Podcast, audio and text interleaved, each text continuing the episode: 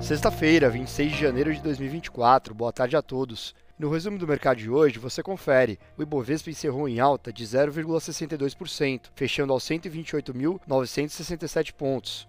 O IPCA 15, considerado uma prévia da inflação oficial, registrou alta de 0,31% em janeiro, número inferior às projeções de mercado. Com esse resultado, o índice acumula uma alta de 4,47% em 12 meses. Como outros destaques, as ações da Odontoprev avançaram 0,85% após anunciar que um valor superior a 45 milhões de reais, anteriormente provisionado para possíveis gastos relacionados à taxa de saúde suplementar, será revertido nas demonstrações financeiras de 2023. Já as ações da Vulcabras recuaram 7,10%, após a companhia confirmar uma missão primária de ações de até 500 milhões de reais, para reforço da posição de caixa da empresa, além de distribuição de proventos aos acionistas.